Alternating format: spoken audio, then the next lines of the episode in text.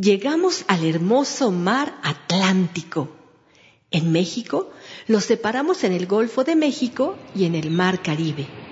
De aquí obtenemos muchos alimentos y los manglares y arrecifes, además de criar a muchos peces y otros animales marinos, son muy importantes porque nos protegen de los huracanes.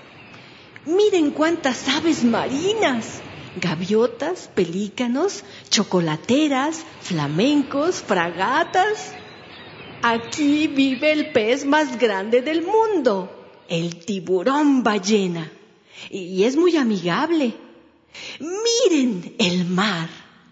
¡Qué colores tan increíbles! Aquí el agua es más calientita que en el Pacífico. Vamos a echarnos un chapuzón.